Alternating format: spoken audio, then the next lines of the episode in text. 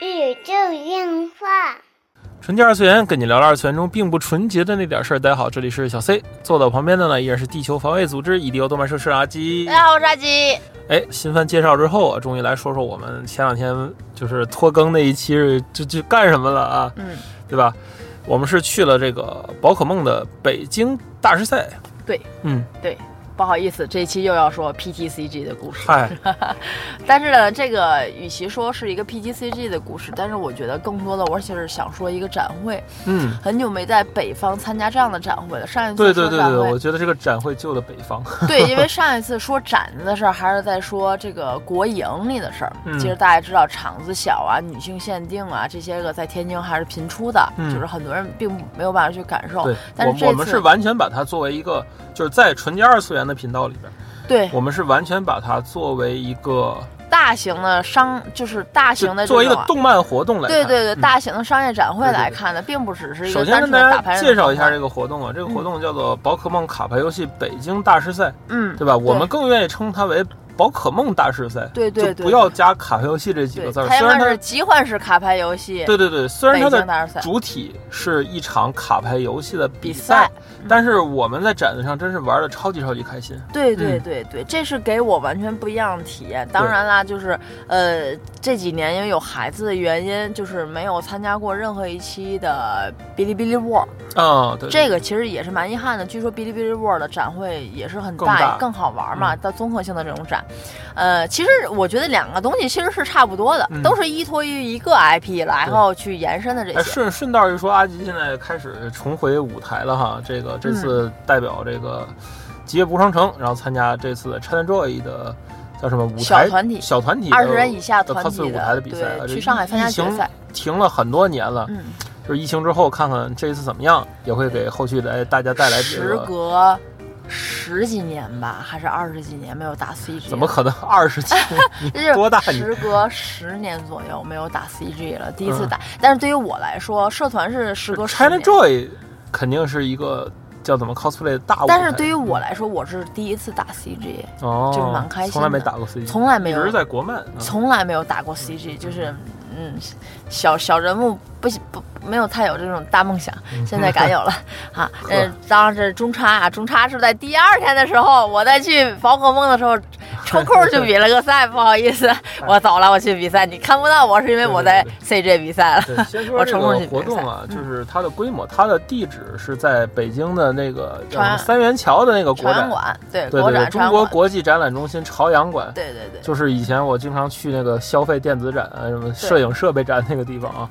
嗯，然后这个地方呃属于一个就是比较老的这种场馆，因为它大家知道三人桥属于三环里了，在北京是很难得的一个地方，对，但是交通超级不方便，因为没有地铁直达。你还不计搁室外的了。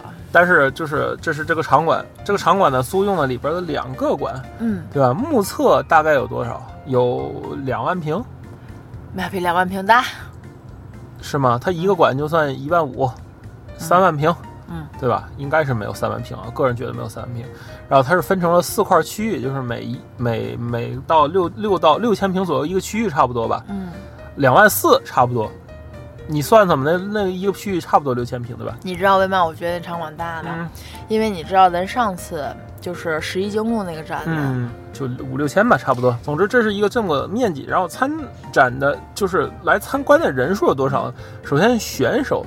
嗯，是说是有三千人，选手有三千人，入然后入场对，然后嗯。这个这个入场签到三千名，选手三千人，然后那边呢没选上的人，我目测得有五千多人。补录啊，咱先说补录拿上号的，嗯，补录拿上号，我知道了，是拿到了一千多少号以后了，一千三百多号了，应该是，这是我知道的，就是最起码。最次手机补录抽号，我知道的有一千三百号，起码有两千人，对对，就一千三百号。然后还有还有那些就是人家根本就连抽都没抽，人就就是来玩的，就是为了让拿场外的这些东西。也得有三千人，就也不止。然后再加上在有游客开放的时候，还有很多的，就是带着孩子来的这种叔叔阿姨们，又有不少人。包括起码得有一千人左右的，我觉得得有一千人可能没有，得有五百人的家属，七八百人的七八百人的工作人员。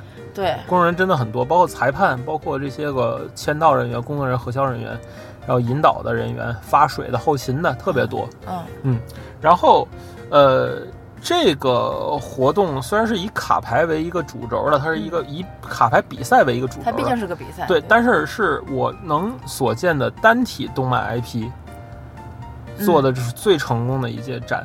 嗯嗯它里边就是大概涉及到有这么十几个区域吧，嗯分别是宝可梦的一些个 IP 的主题的小游戏，嗯就是所谓的它叫做训练家挑战赛嘛。对，它其实就是一些小游戏，这些小游戏就是什么扔瓶子，嗯，是吧？过那个电电力迷宫，其实就是单纯的从这个游玩，如果你不打牌是游客来说，嗯第一场馆的贩售大家是可以看看，可以买买东西的。对，场馆贩售。然后呃，其次就是这个挑战赛挑战赛，就是说白了就是扔扔沙包啊，呃，挖挖挖挖沙子了，这些个大家可以玩。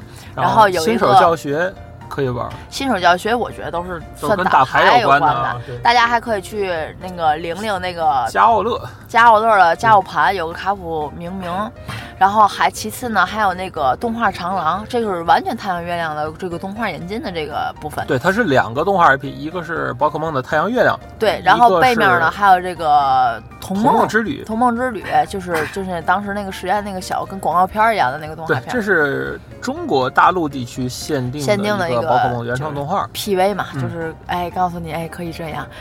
勾起你的回忆的一个大广告片儿，就嗯基本上但是《童梦之旅》这部动画，我觉得做的还是蛮成功的。它是中国的团队制作的，啊是哎，中国不是没有好团队，我实话实缺少缺，少投资，缺少的都是钱。中国也不是缺好剧本，缺少就是投资，嗯。缺少就是一些审核的机制，就这么简单，真的。就是话不好听，但是理儿在这儿，对吧？大家说对吧？啊，其实呢，就是你作为一个纯观众来说，你去这些是有这些的可玩的部分的，这些对于你喜欢宝可梦是没有问题的，包括还有首次的人偶的一个集合，就是、呃皮卡丘、波加曼、岩兔，然后还有谁？有可达鸭和可呆呆兽可达鸭和呆呆兽，对，就是有这这五只也是算大陆首演吧。岩兔儿是大陆首演，岩兔儿大陆啊首演对对对，好像波加。曼我在别的活动也没见过。波加曼我也没见过，但是岩兔肯定是首演，特别写了。但是但是，哎呀，我的我的兔宝，我的兔宝 太还是挺可爱，了。因为天津天河城也在做宝可梦相关活动嘛，但只不过是他做的是可达鸭的主题啊，因为可达鸭确实是这两年最出圈儿的一个宝可梦了从肯德基开始就出对对对对对，所以其实就是你作为一个纯观众，只是单纯喜欢这个 IP 来说，我嗯觉得在这个对对对，这个场合当中，大家也是有可玩性的，并且我说的这几个项目，不是说你到那一溜就结束了，对对对对，你你它里边还是有互动的，几张打卡呀，换取小礼品，你会被这个氛围所带动。对。包括其实整场呢都会有国风的这个宝可梦的主题曲在播放。对这是贯穿于整两个场馆，主要是八号馆吧，可能嗯一号馆没有，我也没注意，可能都都在打牌，没工夫听那个。主要是贯穿于八号馆这个游客馆、这个室外、外场馆，很重要的一个环节对，它会让你有身临其境的感觉，并且里面的装饰，咱们包括里边的贩售区的很多的装饰，包括这个大师赛比赛的这些个布置啊，这些个大型的叫什么？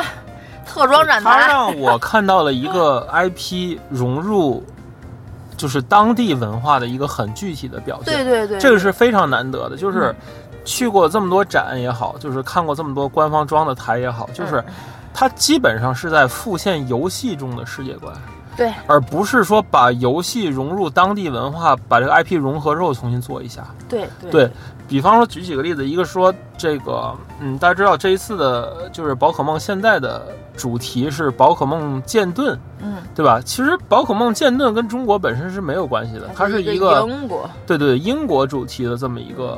一个一个球队主题的这么一个事情啊对没，错他没有在现场去搞这些，嗯而是完全运用了就是中式元素，整体的场馆就是把整个馆渲染成中国红的颜色，嗯中国红的颜色。然后它的舞台，包括它这个这个舞台的这个主 logo，嗯，就是北京赛这个 logo，它是画了一个拿就是墨墨圈的感觉，画了一个大师球，嗯，然后这是他说的大师赛嘛，底下写两个字北京，然后这个字体也选的是很棒的一个字体，嗯，然后现场呢搭建了一个中式的大红门，嗯，大红门，然后左边是苍响，右边是那个藏马仁特。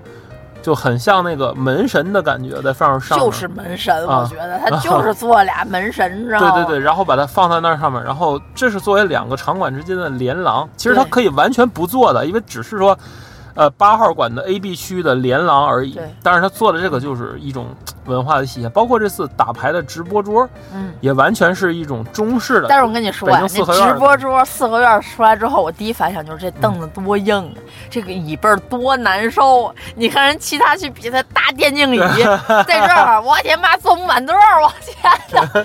就是选手他是一个纯木式的，啊就那种叫什么没有成太师椅是吧？太师椅，太师椅，纯木式太师椅，嘛也没有。然后吧，最后我看他们底下给给选手垫了个屁股垫儿，啊，然后就是不垫屁股垫儿太难受。然后那个屁股垫儿吧，还会滑，还会滑你 BO 三是七十五分钟的那个，多难受！我跟你说，这屁股得坐麻了，那那椅子那太是，我跟你说真不不是 不是，就很痛苦很痛苦，嗯真的。但这个东西也很不错，然后里边的搭建也好，这次直播桌啊，直播也好，做做的很棒。嗯然后再说说打牌这方面啊，嗯，打牌要吐个槽，我觉得在一号馆里的地儿太小了，地儿不是人为的面积小，是这宽的太窄。体给压到一边去了。对，这这个这个这个桌子太窄了，我但是我觉得摆不开。这个行动还是很对的，就是他把绝大多数的钱投到了游客，就是给游客看的那个部分，就给参赛的部分，就是让你来参赛就可以了。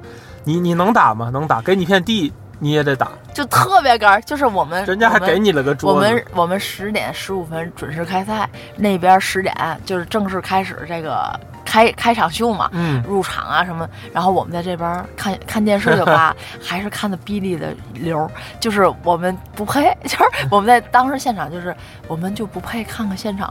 然后旁边你都抽到资格了，你还想看现场是吧？你不配。然后我们说，哎，对我们不配，我们不配，我们就看。然后我们一开始以为看的是个专门的直播串流了。后来发现不是，就是电脑给你开了个哔哩，你知道，然后一会儿弹幕飘过，然后我们就说，你敢不敢把弹幕关了？我这种跟坐家里看有什么区别呢？有有让我们有点临场感，可以吗？就特别痛苦，你知道吗？特别痛苦。对，嗯，但其实打牌，其实大家还都是心态比较不错的。对，作为牌手来说，我觉得大家的心态都挺好的，然后玩的也都很开心，呃，以至于呢，当大家都输了四胜之后呢，然后八个馆基本人就挤不动了，嗯 就是人满为患，人真的是非常非常的多。其实我很开心的是，我能看到有很多的小朋友，甚至有推婴儿车来的。嗯，呃，当时我的第一反应就是，哎，音响会不会太大？后来你会发现，整场的场子的氛围挺好，没有人去跑。就这点和漫展是完全不一样的，没有人去跑，就是没有人会去推搡别人，哎，很有秩序。因为里边的 coser 很少，你也很嗯少会围观某一个人停住不不前进的这种这种现象，就是你会发现它的秩序感会更强一些。，其实本来我们有一个预期，就是在这个宝可梦北京的比赛里，因为北方的人比较多嘛，我就觉得会可能会产生一些冲突。我们想了，就已经把打架的事儿都想了。啊就是我跟你说，哎，这要是还跟上次武汉赛的就这么个抽选，我跟你说吧，当天必须得掐死俩，就结果？秩序非常好，对，然后就连点感觉连点冲突都没有出。秩序好到好像我是那个唯一在厂子里骂街的人，你知道吗？就是我的小伙伴就。是你自己。对，就是我的小伙伴，我们俩哎急急忙忙，他坐的是五点最早的那班车到的，嗯然后等我们急急忙忙想去追他，然后我们到那开始往里走的时候，我给他打电话，我说补录补录的往里进在哪儿了？我还在对过肯德基，然后我就开始骂他了，你知道吗？我说你叉叉的都这个点儿了，你叉叉的还在肯德基是吗？我说你脑子没病啊！你别骂了，我现在过去。然后就是感觉全场只有我在骂街，然后就是大家都哗哗哗哗往里进，然后这个人还在肯德基坐着，我觉得啊，这是为什么？然后嗯嗯，但是进了场子你会发现，就是也没有什么事儿干，因为提前了一个多小时进场，也没有什么事儿干。但你你进去了你就踏实了，然后还要等补录。补录的话，其实这次还是蛮科学的，五公里之内抽小程序，然后你可以补录到给一个随机抽选号。它是纯随机的，我一开始以为是先到了我就能拿一号，后来发现不是，不是你就是零点，就是准点抽，给你发一个一千一千零三十号号，你也没你也没辙，你知道吗？就是纯看脸这个。最后补录进去了，老 C 还是挺幸运的。当都叫到八百号的时候，他还在那闲晃，然后可乐说：“都叫到八百了，你怎么还不去？”啊，八百了，嘎嘎他去。他说他是这个八百号以里最后一个，然后因为他这个原因，可能卡到了八百六十号，八百七十号就没有叫，嗯，卡，到了八百六十个人，就就多一个号我。是全场最后一个进场的感觉。哦，不是，我是是我是八百号八百号前面是最后一个个进场对，要没有他，可能能叫到八百七十号，因为有了他就叫到八百六十号了，然后就结了。就是整体的场地其实玩的挺开心，打牌也挺开心，嗯整个的一天下来，基本上玩到个五六点钟没什么太大问题。嗯，就因为实在是太累了，腿都走不动道了，实在不行了，就要吐了。我们在那场里，对，就字面意义的要吐了。对，嗯，也呃，这个功劳其实得益于什么？就是外边天气太热，太热，屋里冷，冷气超级超级足。对，其实我后边段想说的就是说，呃，从这一场展子，就是咱们传统做漫展的嗯，从业者们嗯能学习到什么？我觉得很重要一点就是把空调开好对，啊。当时北京外边的天气啊，四十五度啊嗯，啊，四十五度，然后场馆内还行，一万多人挤在里边，也不是那么热。场馆内基本上我是感觉不到热的，我没有出汗，我没有因为场馆而出汗。对对对对，还有一点就是无敌赞的地方，就是这一场的活动里边的水是无限供应的，还有专门的充电站、休息站。当然，充电站你那个充电宝儿你要借也是要花钱的，啊，就是说水是免费第。三方的充电宝啊不是但是它要它提供了。得有那么三四十个这么嗯大型的这种充电站，就里边每一个里边都有二十个那个充电宝，就是那个正常的几百个吧，同时提供啊就，有小盒儿。在在两个场馆里都有，而且水是无限供应，而且随着展会的这个进程，这个水居然越来越多，你知道吗？因为开始我还拿了两盆水，我跟阿吉一人拿了一瓶，我一直背着。对背全场阿吉，然后后来发现这个水越来越多，老王特别害怕这水被抢没了，然后说对，再我两瓶儿吧。开始就就哎，我看就那么一桌子，我说一半人那水一会儿就没了，发现水无限的有，无限的在有，就是还有那种特供的带有皮卡丘啊印花的的特别印花的这种饮料，我没抢着，我对都没看见。啊，还有扇子，虽然说超难喝，但是没看见。嗨，嗯，行吧，扇子有小心机的，嗯，领了皮卡丘那个扇子嘛，然后皮卡丘扇子后边是它的这种后边是分公母。它这种无料和服务是做的非常好的，也看可能是，就是不是主办有有这个对有在改进然后就是这一场作为动漫活动来说，它对 IP 的呈现，刚才我也说到了，就是结合本地文化这一点，嗯。还有它本身对于你就是进入世界观的一个塑造，嗯。这就不觉不得不说到它这个叫做宝可梦训练家挑战赛这个部分了。嗯。首先，它是什么一个流程呢？就是你进场可以领到一个，就是三册的那个册子嘛，小册子，小册子，然后那个小册子就分别是御三家，嗯就就是进场通过我我我是想，如果我做宝可梦活动的话，嗯我会怎么去呈现？我当时我在策划这次的 vlog 的时候，我还跟阿吉在说怎么去，就是按照宝可梦的世界观去做呀。我想了很多，但虽然后来也没有实现，我发现后来发现这个时间是最重要的。这次我发的这个点儿不好，所以哎，流量并不是流量并不是很好，再也不在深夜里发片儿。然后这个，呃，就是进去刚刚说领领这三个小册子嘛，然后就相当于你带了一个初始小伙伴儿，然后你领到你领到这个御三家之后，你再进行这个闯关。这个闯关是一样的，都是这种草啊、火呀、呃、水呀、电的的主题啊。草是这个挖沙子，火是扔保龄球。呃，水是掉掉这个小玩具，嗯电是过那个叫什么电力迷宫啊，就是那不能碰到那个金属杆儿，一碰就响那种。啊，其实都是就是现成的那种设备的小游戏。那个电那个电杆明显是个现成的设备，那个东西还用就是外边包的那外边黑地板儿，你啊，外边那什么都有的，门口那个那个对对，小摊儿上都有，但是就是就是包了点 KT 板儿，其实没有什么成本。嗯那个水池子不也就是个普通水池子吗？套塑料兜儿，就是就跟外边那五毛钱，钓鱼一样，就是这叫农村大集，里边一些游戏项目是完全一样，但是它经过这 IP 包装，同时它有一个克数，嗯。就是经过游戏的世界观包装。这个克数是我完全没有想过，没想到的因为其实前几次比赛不都有吗？但是嗯。我一次没去过呀。嗯。但是就是当时很多人也都去报这个事儿，我认为就是玩个小游戏，嗯，根本没想到里边还有这些个什么克数啊，你拿哪个本儿啊，嗯弄几个呀，完全没想到还有这么回事儿。对，就是它克属性不同，通关有通关的难度不同嘛。它其实最终就是为了让你在这儿多停留一会儿，哎，对对对对，他把这个场内的内容弄丰富了而已。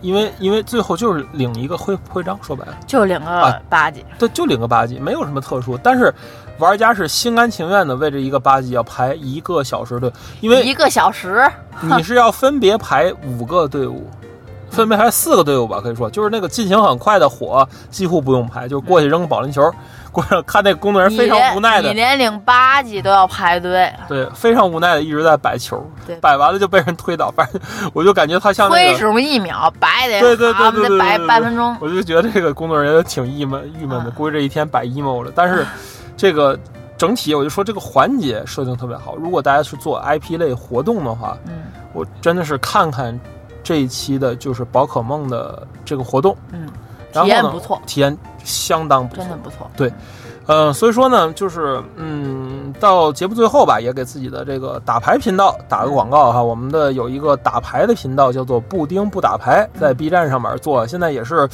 呃，宇宙樱花有场视频可能很好很少做了，但是就是因为最近在打牌嘛，嗯所以这个频道一直也在做。然后在这个频道上呢，就有咱们北京大师赛的这个完整体验，绝对是全网最全的完整体验，就每一个环节都有。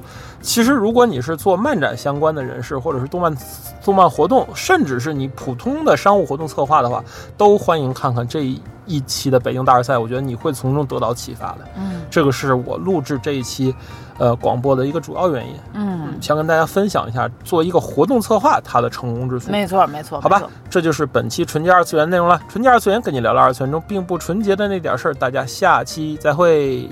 同时，其实作为一个观众来说，我觉得它的体验感也真的是很不错的。有机会还得去这种展子看看，比如说什么哔哩哔哩 World 这种特展。